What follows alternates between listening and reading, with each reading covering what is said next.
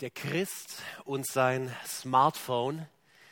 Ich weiß nicht, was dir durch den Kopf geht, wenn du diese Folie siehst, diesen Predigtitel siehst. Wir werden heute nicht wie sonst üblich durch einen Text gehen und den auslegen, sondern heute ist einer der wenigen Gottesdienste, wo wir ein Thema thematisch durch die Bibel uns anschauen wollen. Und ich wurde scherzeshalber gefragt, ich kenne den Text noch gar nicht, wo es um Smartphones geht. Dann musste ich schmunzeln und sagen, den gibt es tatsächlich auch nicht. Aber der Christ und sein Smartphone, ihr Lieben, ich glaube, dieses Thema ist längst überfällig. Vielleicht kommt die Predigt zehn Jahre zu spät, weil wir alle schon mittendrin stecken oder die meisten von uns. Und ich will zu Beginn einen Vers vorlesen, der der Leitvers sein soll, der wie ein Refrain immer wieder durch diese Predigt uns leiten wird. Und er steht im Psalm 73, Vers 25. Wenn ich nur dich habe, so frage ich nichts nach Himmel und Erde. Wenn ich nur dich habe, so frage ich nichts nach Himmel und Erde.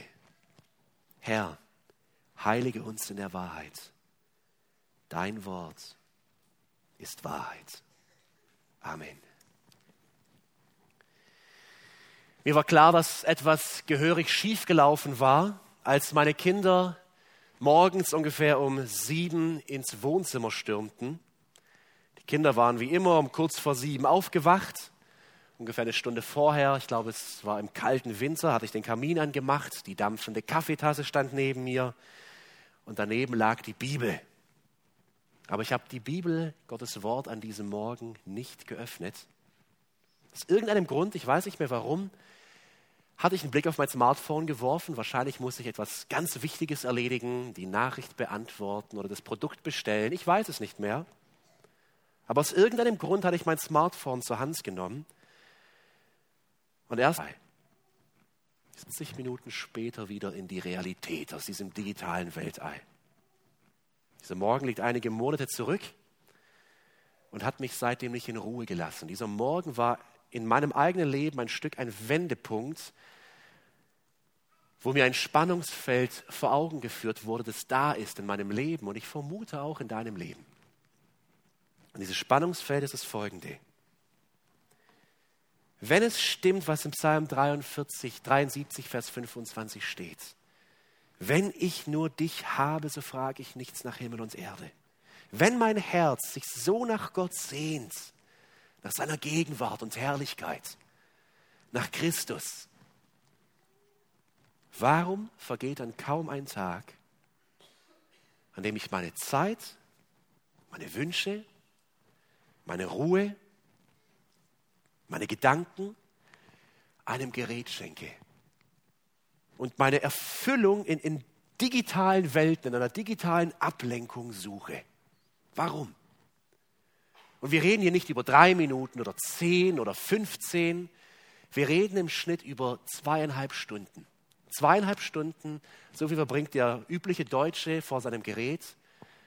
Und nach den 75 Antworten, die Gemeindemitglieder diese Woche abgegeben haben, ist das auch exakt die Zeit, wo ein Gemeindemitglied seine Zeit innerhalb eines Tages in der Freizeitbeschäftigung mehr oder weniger mit Apps und Anwendungen auf seinem Smartphone, Tablet oder Computer verbringt. Warum ist da etwas in unserem Leben, das so mächtig ist, so einflussreich, so viel Zeit, so viel Energie beansprucht, dass es sogar dazu kommt, ich nehme stark an, dieser Morgen, der mich damals erfasst hat, wo ich etwas höhere Priorität gegeben habe als Gottes Wort, ohne es zu merken, dass du es auch kennst. Die meisten zumindest hier. Warum ist es so? Einer der Hauptaspekte dieser Predigt, ihr Lieben, ist uns daran zu erinnern, weil es geistliches Kampfgebiet ist. Jeder Gläubige, der ein Smartphone besitzt, befindet sich in einem täglichen geistlichen Kampf. Es ist ein Kampf, wie uns Epheser 6, Vers 12 sagt, nicht gegen Fleisch und Blut, sondern gegen dämonische Mächte und Gewalten, gegen die Weltherrscher der Finsternis, gegen die bösartigen Geistwesen in der unsichtbaren Welt. Das ist unser geistiges Kampfgebiet, nicht nur mit dem Smartphone, mit jeder Sache in dieser Welt. Aber meine These, die ich heute versuche zu untermauern und belegen und zu erklären, ist, dass wir diesen kleinen Taschencomputer da ständig bei uns mittragen, dieses geistliche Kampfgebiet so viel schwerer, komplexer und härter gemacht hat, wie wahrscheinlich keine andere Sache in der Weltgeschichte zuvor. Bei so vielen Menschen mit einem so großen Einfluss. Es ist erstaunlich, diesem kleinen Taschencomputer erklären mittlerweile atheistische Regierungen den Krieg. Natürlich nicht aus geistlichen Gründen, daran glauben sie ja nicht, sondern wegen drohender Verdummung ihrer Jugend. Erst vor kurzem, am 3. oder 2. August, schrieb der Standard, Kinder und Jugendliche in China dürfen ihr Smartphone künftig nachts nicht mehr nutzen, wenn es nach dem Staat geht. Wer noch keine 18 Jahre alt ist, soll ab dem 2. September zwischen 22 Uhr und 6 Uhr vom mobilen Internet abgeschnitten sein, wie es der chinesischen Internetbehörde CIC oder wie man immer auch das Chinesisch aussprechen würde, am Mittwoch erklärte. Auch die Nutzung tagsüber soll demnach massiv eingeschränkt werden. Ziel ist es, die Internetsucht einzudämmen. Was die Eltern nicht schaffen, will jetzt die Regierung, eine atheistische Regierung in China schaffen. Ihr Lieben, wenn mittlerweile gottlose Staaten aufhorchen, und reagieren. Wie viel vorsichtiger und weiser und umsichtiger müssen wir Gläubigen dann sein, die an eine geistliche Realität glauben. Ein mächtiger Gegner setzt alles daran, meinen und deinen Blick von der Herrlichkeit Gottes und von der grenzenlosen Liebe in Jesus wegzuziehen. Und seine Angriffe sind heimtückisch. Und das Problem ist, wir machen es ihm so leicht so leicht. Epheser 6, Vers 11, seine Angriffe sind heimtückisch, das heißt, man merkt sie nicht. Auf einmal sind sie da und ehe wir das realisieren, ist der Feind wieder weg. Und deswegen, ihr Lieben, lasst uns bewusst machen heute, Satan flüstert. Er flüstert uns so zu, dass wir es kaum merken. Durch unsere Smartphones spricht er und versucht er Macht und Einfluss auf dein Herz auf deine Gedanken, auf deine Gefühle und auf deinen Glauben zu nehmen. Und er flüstert dir und mir zu durch eine absolut raffiniert programmierte Ablenkungsmaschine. Und wie oft sind wir diesem Flüstern gefolgt? Was flüstert er? Was ruft er uns zu? Welche Sehnsucht packt er da tief in unserem Herzen durch unsere Smartphones? Ich will vier Punkte hervorheben. Es werden wahrscheinlich weit, weit mehr zu nennen. Gib mir deine Zeit. Gib mir deine Seele. Gib mir deine Gedanken und gib mir deine Ruhe. Es wären viel mehr. Ich will nur diese vier nehmen, weil es aus meiner Sicht vielleicht unser Hauptkampfgebiet ist. Bevor wir diese vier Punkte untersuchen, will ich Folgendes vorausschicken. Christen lieben Technik und Innovation. Schau dir die Liste der Nobelpreisträger an. Schau dir einmal die Liste der größten Erfindungen dieser Welt an. Du wirst einen Großteil davon von Christen finden. Fahr 30 Kilometer das Remstal runter, du wirst in tief pietistisches Gebiet kommen und dass dort das Automobil erfunden wurde, ist kein Zufall. Christen lieben Technik. Warum? Weil wir in Gottes Ebenbild erschaffen sind, weil er ein Schöpfer ist und uns zu Schöpfern gemacht hat. Und durch Technik können wir diese Welt, die unter dem Fluch der Sünde steht, teilweise erleichtern teilweise, wir merken es jeden Tag durch Waschmaschinen und Pflüge, gut, das merken wir nicht jeden Tag, aber was auch immer, dass Technik hilfreich ist und es ist gut. Christen lieben Technik. Es geht hier nicht um Technikfeindlichkeit. Zweitens, Smartphones sind von unschätzbarem Wert, auch wenn ich nicht viel über diesen Wert heute reden werde. Es sitzen Menschen hier, die sind zum Glauben gekommen durch Predigten, die sie online gehört haben. Es ist von unschätzbarem geistlichen Wert. Hörbücher, die wir anhören können, Podcasts, Predigten. Es ist wundervoll. Es geht hier nicht um ein Smartphone-Bashing, auch wenn es sich manchmal so anhören wird, weil die Gefahr ist groß. Aber Smartphones sind von unschätzbarem Wert und werden von vielen auch so genutzt. Und drittens nur kurze Definition. Wenn ich von Smartphones spreche, dann meine ich nicht nur dieses Gerät, ich meine den Alltagsgebrauch von sozialen Medien und Apps, die man natürlich auch mit dem Tablet, einem Laptop oder was auch immer nutzen kann. Und jetzt lass uns diese vier Punkte anschauen, wie Satan uns zuruft, wie er uns zuflüstert und versucht, durch dieses Gerät uns in seinen Bann zu ziehen. Erstens, gib mir deine Zeit. Smartphones fressen unsere Zeit, ihr Lieben. Der durchschnittliche Smartphone-Gebrauch ist 84 Mal. Greift der Weltbürger heute im Schnitt in der westlichen Welt zu seinem Smartphone. Das ist im Schnitt alle 13 Minuten. Das heißt, du wirst vielleicht innerhalb dieser Predigt zwei oder drei oder viermal versucht sein, kurz reinzugreifen und zu googeln, ob das auch stimmt, was ich da sage. Ja, das steckt tief in uns drin. Es ist wie eine Art externes Organ, das wir mit uns herumschleppen und das wir wie unsere Lunge und unser Herz ständig abrufen. Zweieinhalb Stunden am Tag in Deutschland, zweieinhalb Stunden im Schnitt ungefähr in der Gemeinde. Bei 18 bis 29-Jährigen liegt die Nutzungsdauer noch viel höher. Sie beträgt im Schnitt vier Stunden am Tag. Vier Stunden. Aus Alltagsgründen haben wir uns irgendwann dieses Gerät gekauft, um eines Tages festzustellen, dass es zum Kernpunkt unseres Alltags wurde. Vielleicht hast du damals vor zehn Jahren warst du so begeistert, dass es jetzt ein Navigationsgerät mit Telefonierfunktion gibt und hast es dir gekauft aus ganz pragmatischen Alltagsgründen. Vielleicht dachtest du, ich brauche diesen MP3-Player nicht mehr. Das ist ja der Wahnsinn. Und hast dir diesen telefonierenden MP3-Player gekauft. Das war ursprünglich auch der Grund übrigens von Apple, warum sie dieses Gerät bauten. Steve Jobs und Co. wussten nicht, was sie da ins Leben rufen. Und das ist vermutlich der Grund, warum die Elite der Technologie drüben im Silicon Valley ihre Kinder auf analoge Schulen schickt. Die blühen dort. Schulen, wo das Digitale verbannt ist. Warum sie ihren Kindern diese Geräte nicht geben.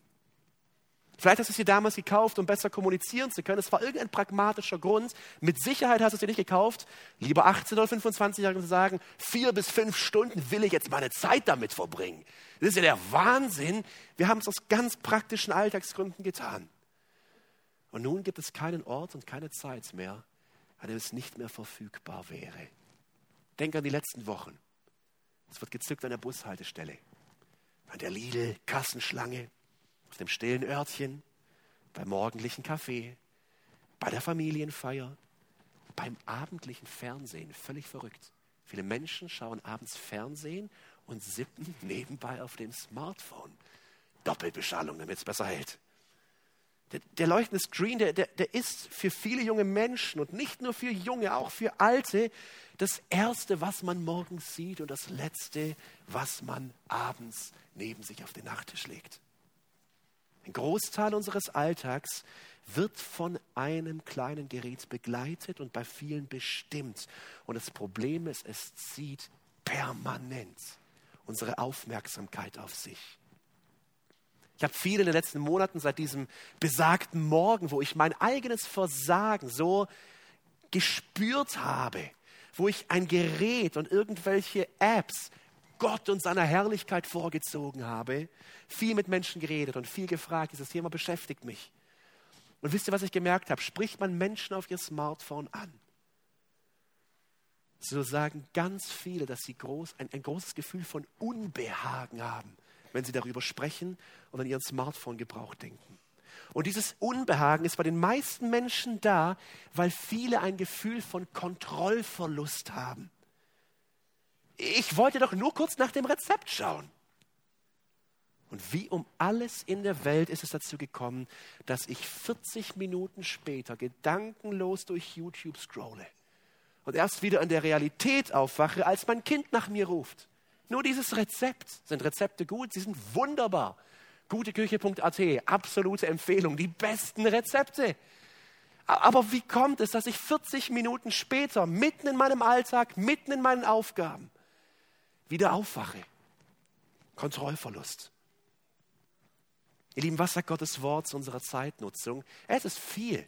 Ich will aber eigentlich nur auf einen Vers eingehen, der den Paulus auch mit einer Art Unbehagen geschrieben hat in Epheser 6. Er, er schreibt an die Epheser in Epheser 6 ab Vers 16, kauft die Zeit aus. Wortwörtlich könnte man aus, übersetzen, kauft eure Zeit los. Ihr müsst, müsst dies, eure Zeit loslösen aus dieser gefallenen Welt. Kontrolliert, beherrscht eure Zeit. Warum? Denn die Tage sind böse. Das ist die Begründung. Wie passend für unser Smartphone, weil wir uns diese gesamte Welt auf einem Bildschirm produzieren können und in uns hineinlassen können. Wie aktuell ist dieser Ruf, kauf die Zeit aus, kauf deine Zeit los. Vers 17, darum seid nicht töricht, seid nicht dumm, sondern versteht, was der Wille des Herrn ist. Und berauscht euch nicht mit Wein, worin Ausschweifung ist, sondern werdet voller Geist.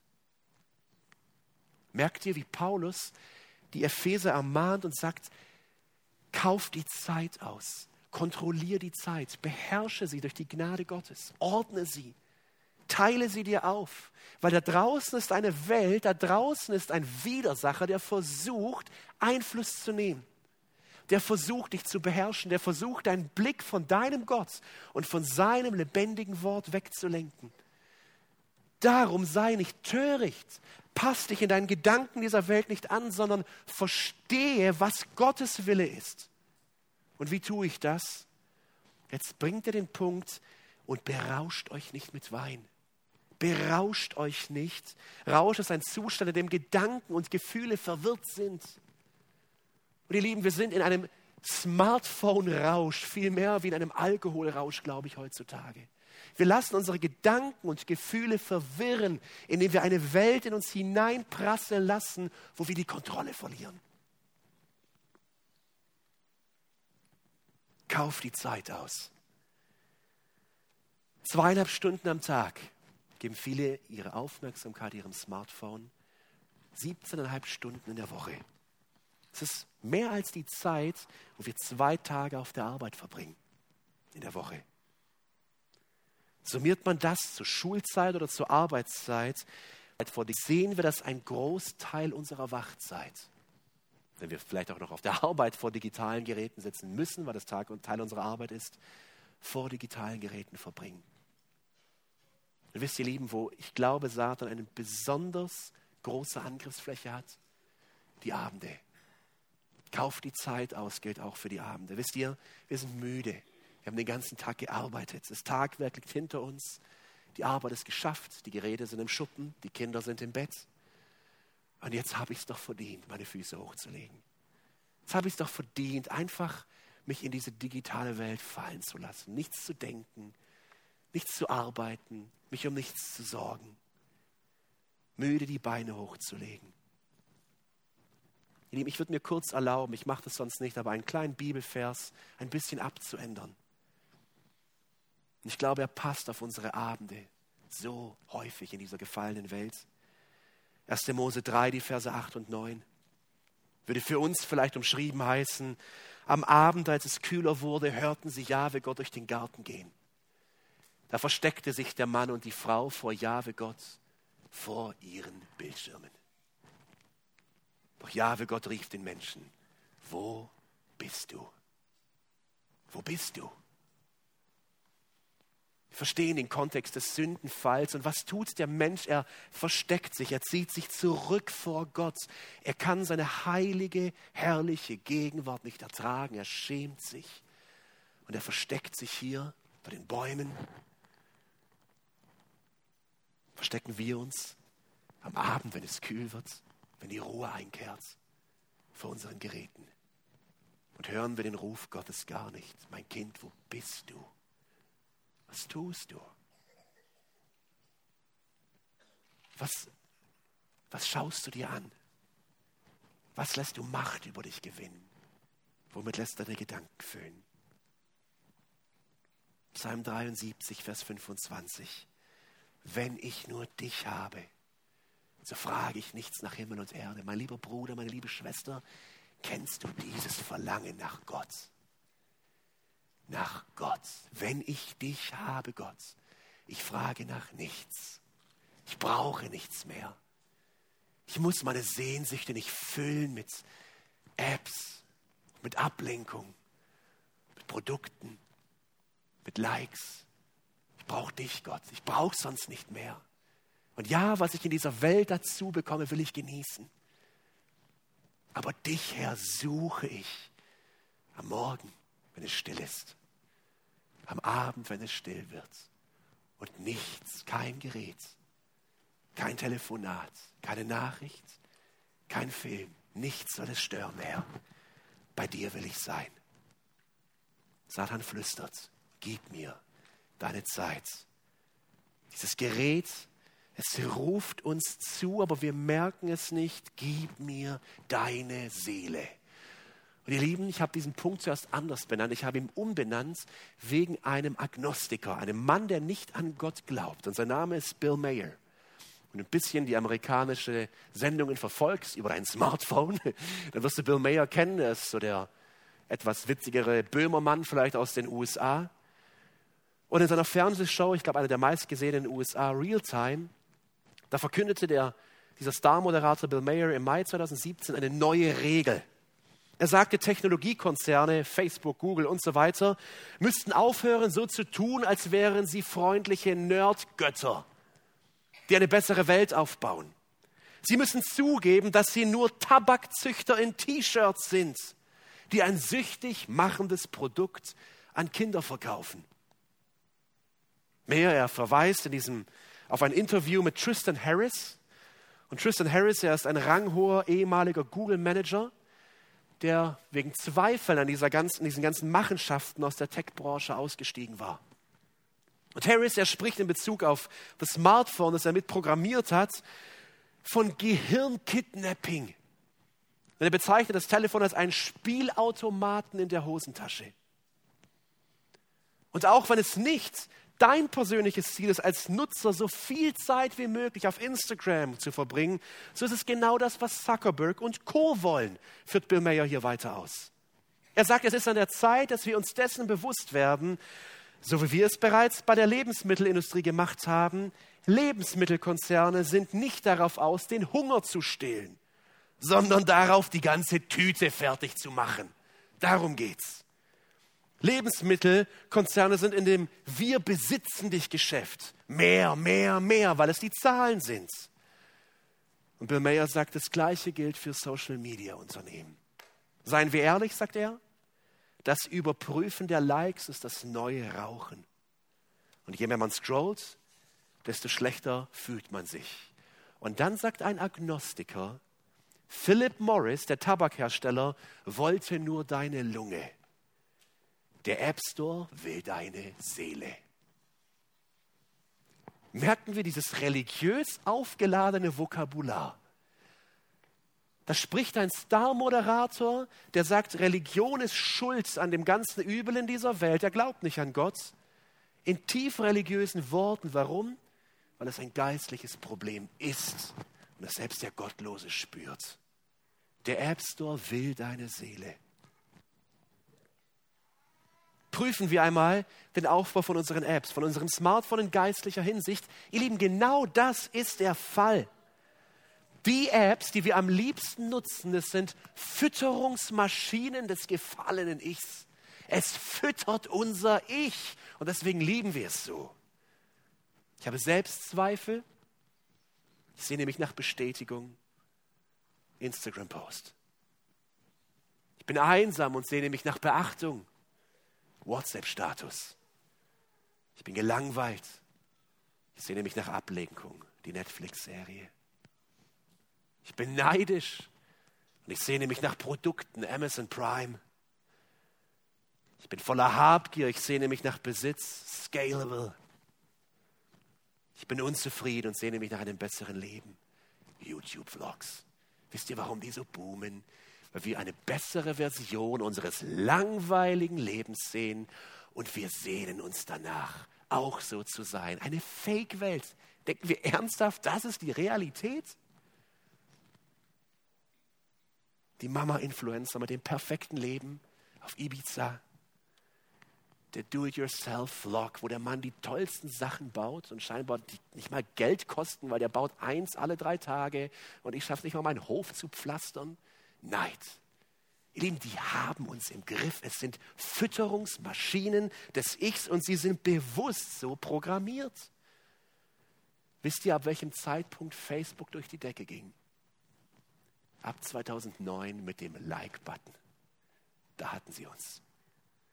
Weil ich was poste und jemand mag es. Er mag, was ich poste. Das ist ja genial. 73 Menschen mögen, was ich hochstelle. Fütterungsmaschinen des Ichs. Ich bin nicht so ganz in Instagram bewandert.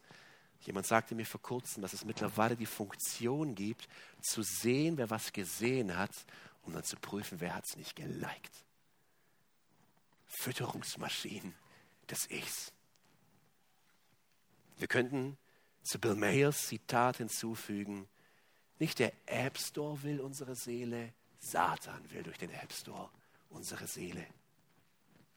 Ihr Lieben, wie warnt uns Gottes Wort, auf unser Herz aufzupassen? Sprüche 4:23. Mehr als alles, was man zu bewachen hat, behüte dein Herz. Behüte dein Ich, behüte deine Seele. Denn von ihm hängt das Leben ab. Bewache deine Seele, sagen uns die Sprüche. Bewache all das, was hineinkommt. Und fülle es mit Wahrheit, mit Herrlichkeit, mit Christus.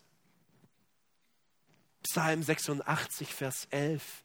Richte mein Herz auf das eine, zur Ehrfurcht vor deinem Namen und dir, ihr Lieben, das ist der Ruf des Gläubigen. Herr, das soll meine Seele, dieser Wunsch, Ehrfurcht vor dir und deinem Namen. Psalm 143, Vers 8. Lass mich am Morgen deine Gnade hören. Lass mich nicht am Morgen die News hören. Ihr Lieben, eine, eine Nachrichtendusche am Morgen für unsere Seele, das ist, das ist der Tod damit in den Tag zu starten mit dem Unheil in dieser Welt. Bravo. Voller Elan und Glück. Nein, lass mich am Morgen deine Gnade hören, denn ich hoffe auf dich. Tu mir Kunst den Weg, den ich gehen soll, denn mich verlangt nach dir. Tozer, er schrieb vor über 60 Jahren, als ich glaube, die meisten Gläubigen noch nicht einmal einen Fernseher hatten. Der durchschnittliche Christ ist so kalt und hadert so sehr mit seinem elenden Zustand, dass es kein Vakuum der Sehnsucht gibt, in das der gesegnete Geist in befriedigender Fülle einströmen kann. Gib mir deine Seele.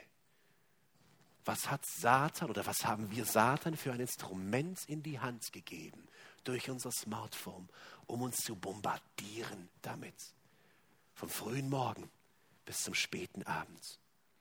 Und es ist möglich, dass diese Dauerbeschallung der Medien, dieses Vakuum der Sehnsucht, von dem Tozer spricht, dieses Ausstrecken nach Gott noch unmöglicher gemacht hat. Ihr Lieben, die Apps unseres Smartphones sind programmierte Köder. Ihr müsst euch so vorstellen, da sitzen die schlauesten Absolventen der Unis, Psychologen, Designer und Grafiker. Strategen, Wirtschaftsmenschen und überlegen eins, wie kann ich den Menschen da draußen möglichst lange zu möglichst vielen Klicks bewegen?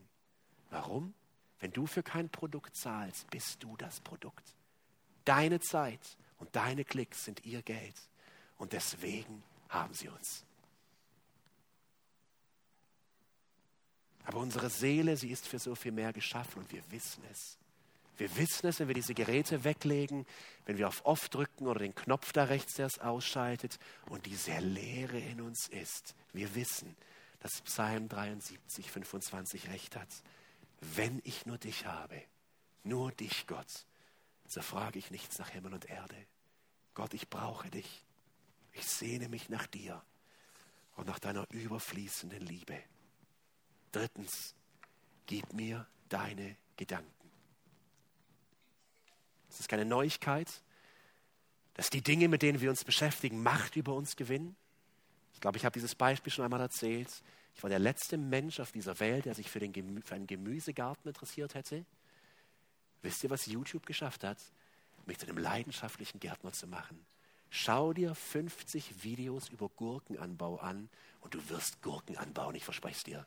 Es ist so, es gewinnt Macht über uns. Meine Kinder haben schon gelacht. Papa, du hörst den ganzen Tag was über Gemüse an. Und ich merkte, es stimmt, das ist absurd, aber ich will halt einen Gemüsegarten und habe mir Videos über Gurken angeschaut und ich habe sie angebaut und jetzt laufe ich an Gärten vorbei und ich sehe die Gurken, ob sie richtig sind oder falsch. Zumindest aus meiner Sicht oder was meine YouTube-Blogs gesagt haben. Es gewinnt Macht über uns und es gibt Schlimmeres da draußen wie Gurkenanbau.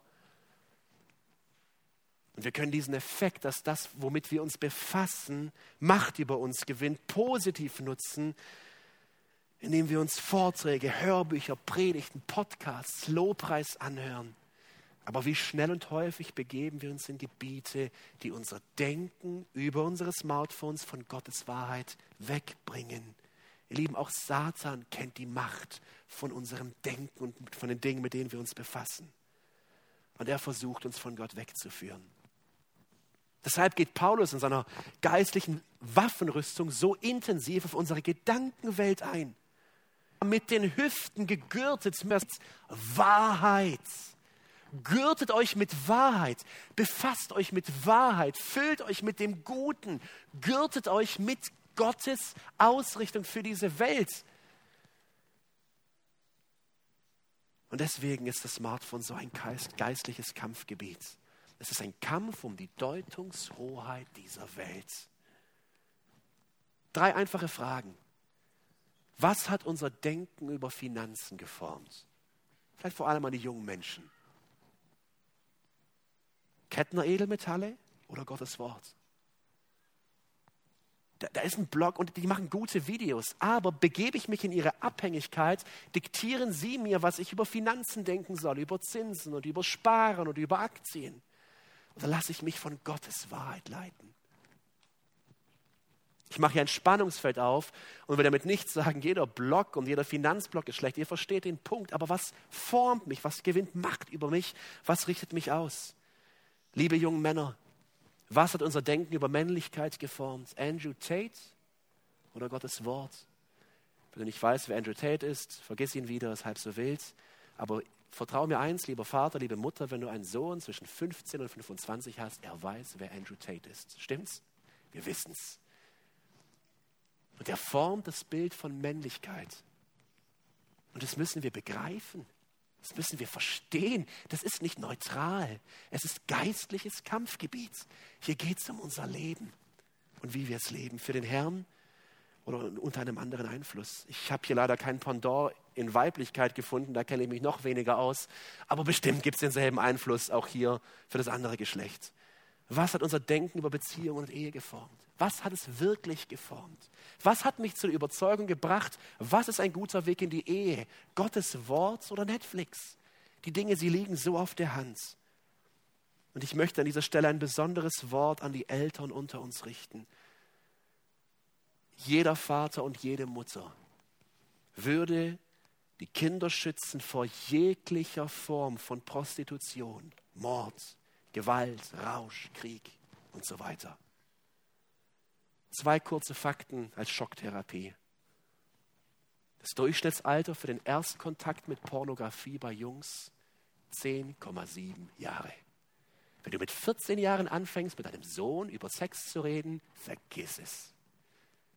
Er wird dir vielleicht zuhören, wird innerlich den Kopf schütteln und lachen. In der fünften Klasse beginnt im Schnitt ein Junge, sich eine Welt der absolut kranken Perversität anzuschauen.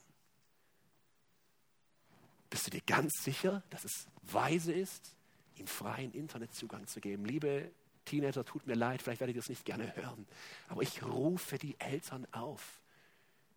Erzieht eure Kinder und sorgt für sie. Und ein Vater, der seinem Teenager freien Internetzugang gewährt, muss verrückt sein.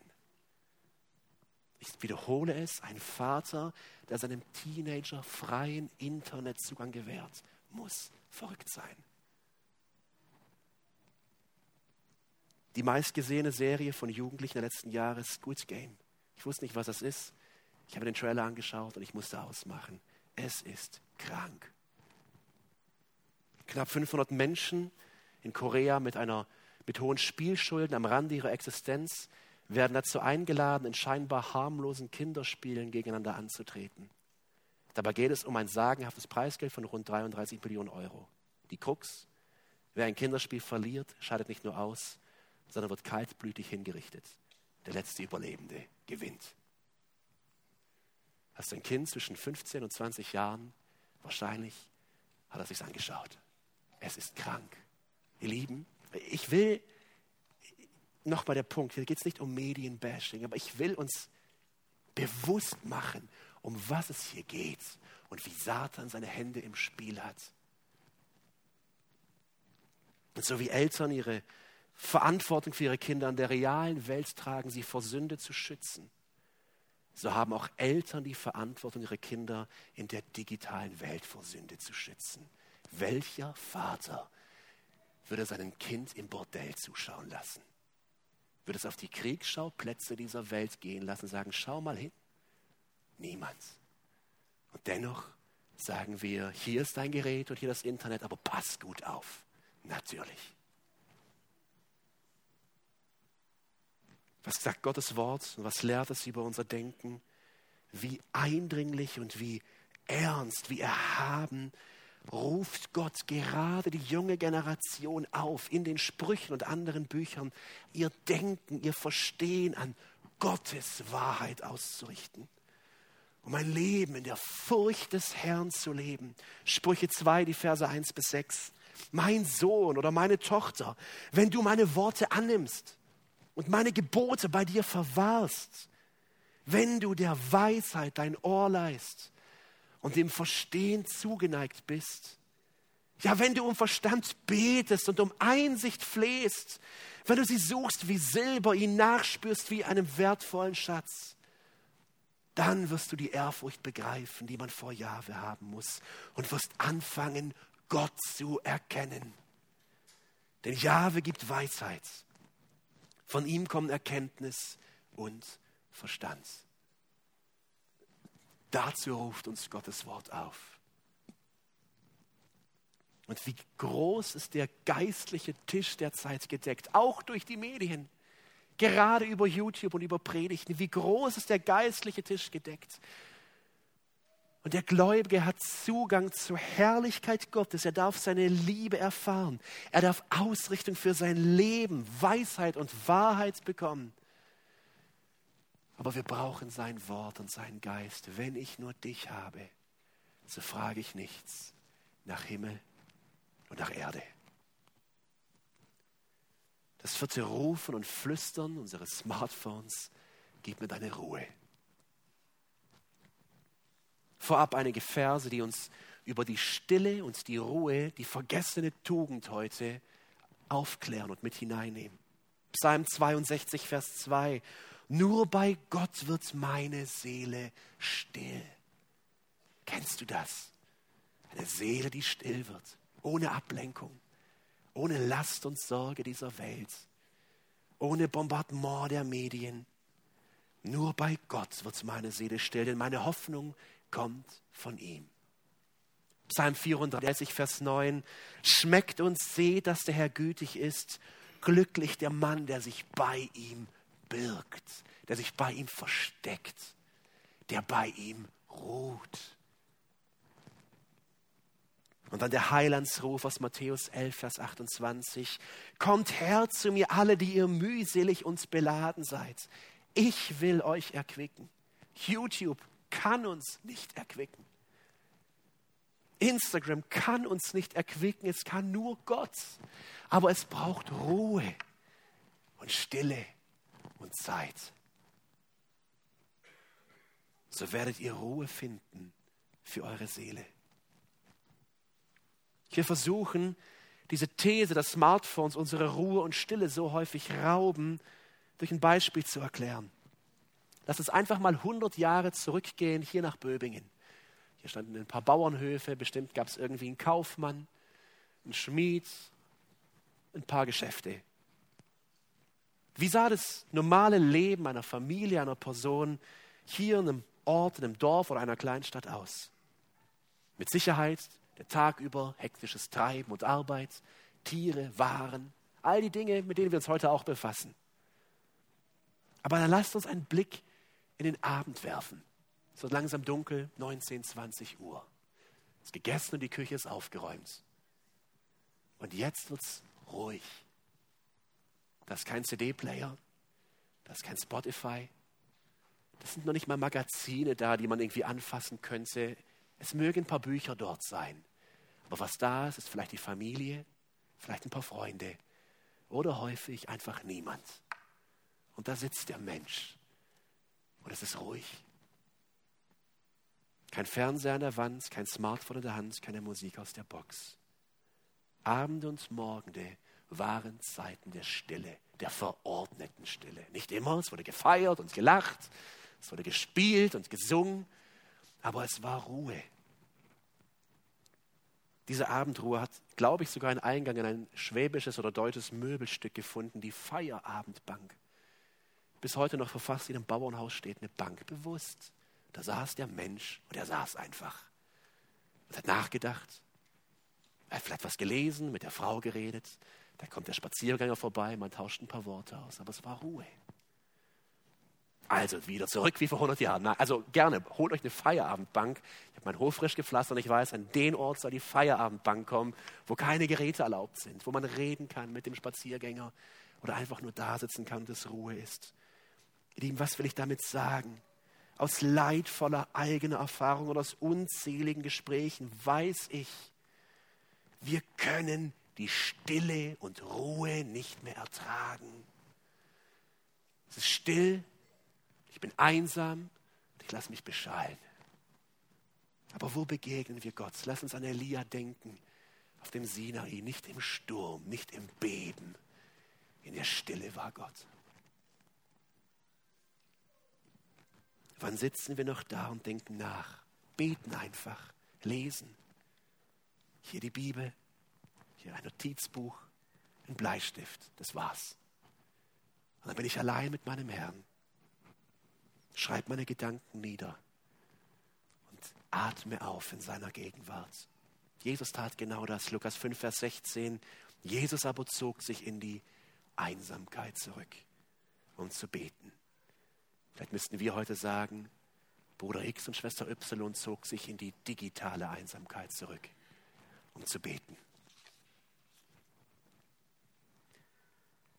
Wie packen wir das Problem an?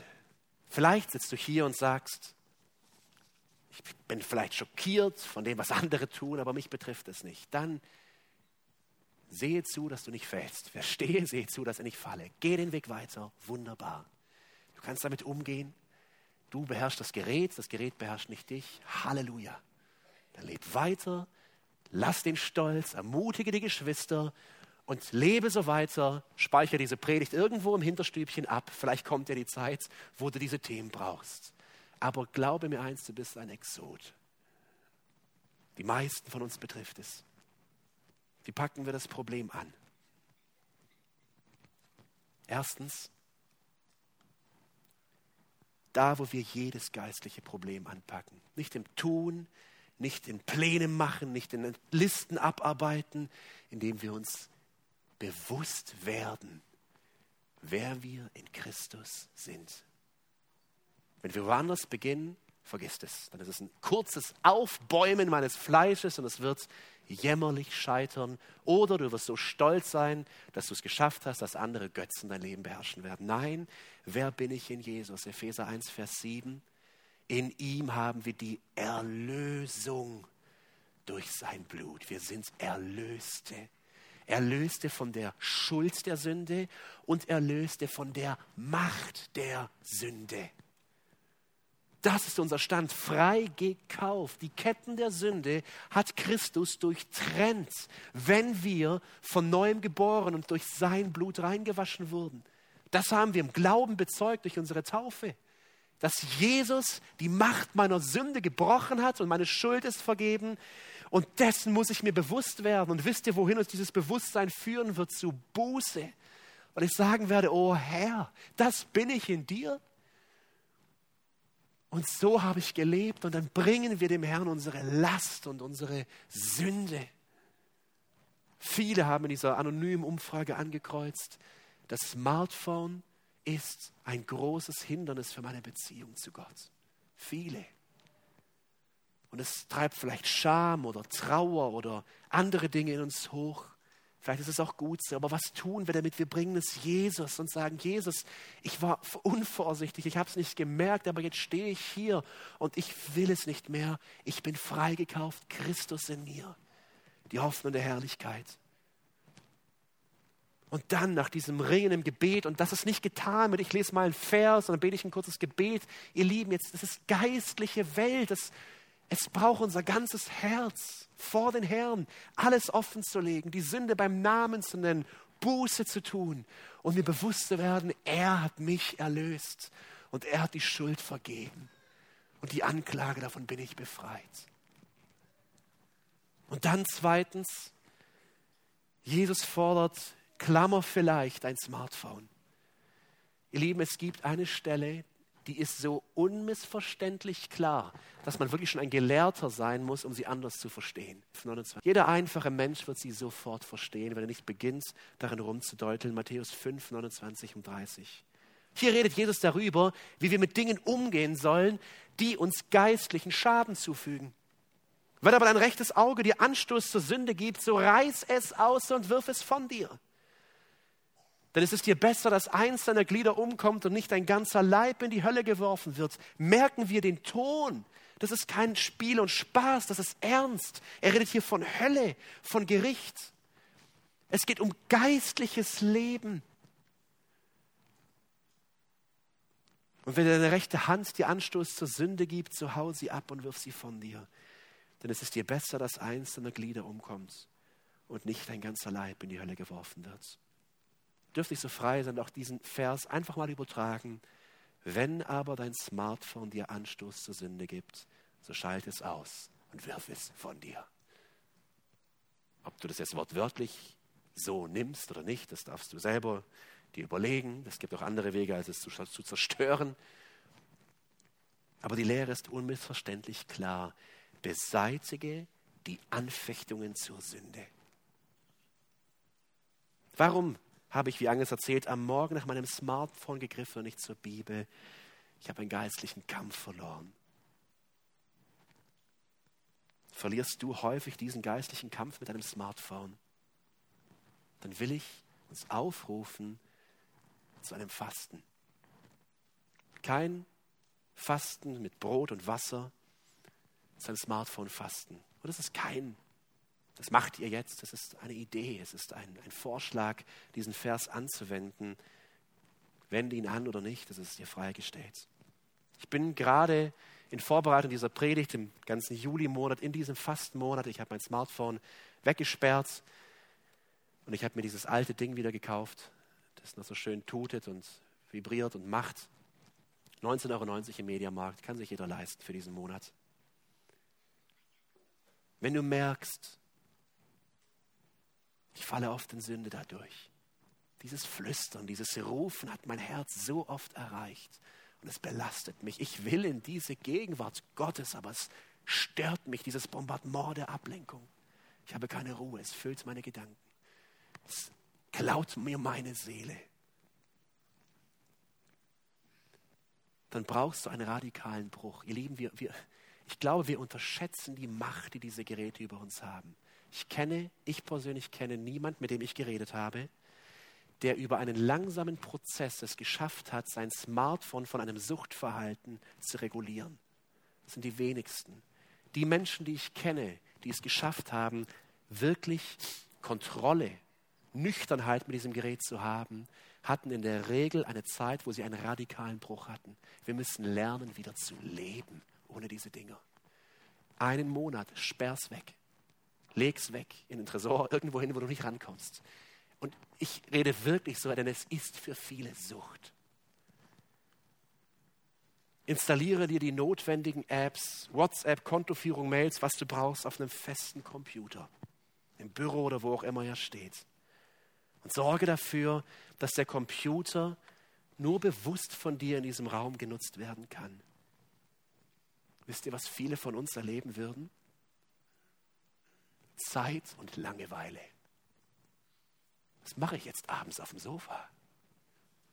Was mache ich, wenn ich 20 Minuten auf den Bus warte?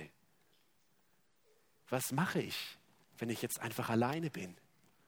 Und dann beginne mit dem Blick auf deinen Herrn dir neue Gewohnheiten aufzubauen. Vermutlich wirst du einer von denen sein, die zweieinhalb Stunden mehr Zeit zur Verfügung haben am Tag. Das ist wundervoll. Baue Lesegewohnheiten auf, Gebetsgewohnheiten, Familiengewohnheiten. Liebe Väter, eure Kinder brauchen euch. Eure Kinder brauchen euch. Ja, ihr hattet einen langen Arbeitstag. Ihr seid nicht die Einzigen, die müde sind, die anderen sind es auch. Aber dein Kind und deine Frau braucht dich. Ich habe es nie vergessen, wie eine Schülerin sagte, aus irgendeinem Grund kam in der Gruppe ins Gespräch über Väter und was sie mit ihren Kindern tun. Und sie sagte, mein Papa ist ein Langweiler, der ist den ganzen Tag an seinem Smartphone. Hat irgendwie gelacht. Ich bin nach Hause gegangen, dachte mir, das ist das Bild dieses Mädchens von ihrem Vater. Väter, seid Männer. Kümmert euch um eure Lieben. Und wenn ein Gerät dir Anstoß zur Sünde gibt, pack es weg. Und wenn du geistlich stabil geworden bist, vielleicht wird es ein Monat des geistlichen Aufatmens sein. Geh ins Gebet mit Geschwistern, hab Rechenschaftsbeziehungen, ermutigt euch, stärkt euch. Und dann beginne langsam, bewusst das Smartphone, wenn du die geistliche Kraft hast, bewusst wieder den Alltag einzubauen. Aber sei wachsam. Satan geht umher wie ein brüllender Löwe und vor allem über dieses Gerät. Einwand vielleicht von dir, aber dann kann ich unterwegs meine Predigt nicht mehr hören oder meinen Podcast oder mein Hörbuch anmachen. Es mag sein und es mag sein, aber wenn du ein Leben vielleicht in Sucht und Sünde führst, vielleicht haben die Podcasts und Predigten gar nicht so viel gebracht, weil du die Zeit mit deinem Herrn persönlich vernachlässigt hast. Deswegen nimm dir diesen Monat, verzichte und mach simpel. Ganz analog, ganz altmodisch. Ganz wie Jesus und die Christen es schon immer getan haben. Hier ein Buch, hier vielleicht ein Notizbuch, hier ein Stift und Stille vor meinem Herrn. Der dritte Punkt, Jesus wartet auf dich. Er wartet auf seine Kinder. Es gibt eine Stelle in offen, Entschuldigung, Offenbarung 3, Vers 20, die in einem tief traurigen, von Sünde belasteten Kontext steht, dass die Gemeinde Laodicea und sie ist kalt, sie ist lauwarm, da ist nicht mehr viel von geistlichem Leben. Und in diese Situation sagt Jesus, siehe, ich stehe an der Tür und klopfe an. Das ist Jesus. Er wartet. Er wartet auf seine Kinder und er klopft und er ruft mit seiner Stimme der Liebe. Und mit ihm essen. Und die Tür öffnet, zu dem werde ich hineingehen und mit ihm essen und er mit mir. Jesus wartet auf dich mit süßer Gemeinschaft, mit seiner Herrlichkeit. Oh, wenn ich nur dich habe, so frage ich nichts nach Himmel und Erde, dass doch dieser Ruf und Wunsch unsere Herzen neu erfüllt und wir in diesem Weg, in diesem Weg mit unserem Herrn nüchterner, besonnener und voller Freude aus dieser Gegenwart, aus diesem Vollen der Herrlichkeit Gottes täglich schöpfen. Ich lade euch ein, gemeinsam mit mir einige Worte aus Psalm 63 laut zu sprechen, zu beten. Das sind Worte der Sehnsucht nach Gott. Und wenn du diese Worte der Sehnsucht hast, wenn du dieses Rufen in deiner Seele hast, Gott, dich will ich, nur dich, dann sprich diese Worte mit als Gebet. Und dann geh ins Abendmahl mit der Haltung und dem Verstehen. Christus hat den Weg zum Vater freigemacht. Sein Blut hat mich von meiner Schuld gereinigt. Sein Kreuz hat die Macht der Sünde gebrochen. Jesus, das will ich. bei dir und für dich. Lass uns aufstehen, gemeinsam. Du willst, lade ich dich ein, diese Worte aus Psalm 63 gemeinsam zu beten. Gott, du bist mein Gott, den ich suche. Es dürstet meine Seele nach dir. Mein Leib verlangt nach dir aus trockenem, dürren Land, wo kein Wasser ist. So schaue ich aus nach dir in deinem Heiligtum, wollte gerne sehen deine Macht und Herrlichkeit. Denn deine Güte ist besser als Leben, meine Lippen preisen dich. So will ich dich loben mein Leben lang und meine Hände in deinem Namen aufheben.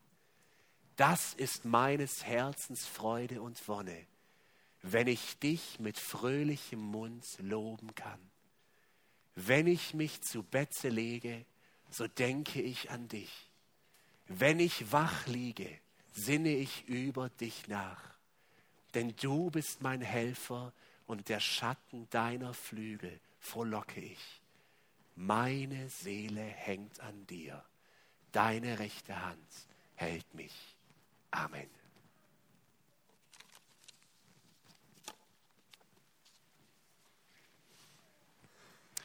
Ich habe die Bücher vergessen im Laufe vorzustellen. Zwei Bücher, mit denen du vielleicht weitermachen kannst. Viele werden das schon kennen, wie dein Smartphone dich verändert. Sehr empfehlenswert, sehr gut geschrieben.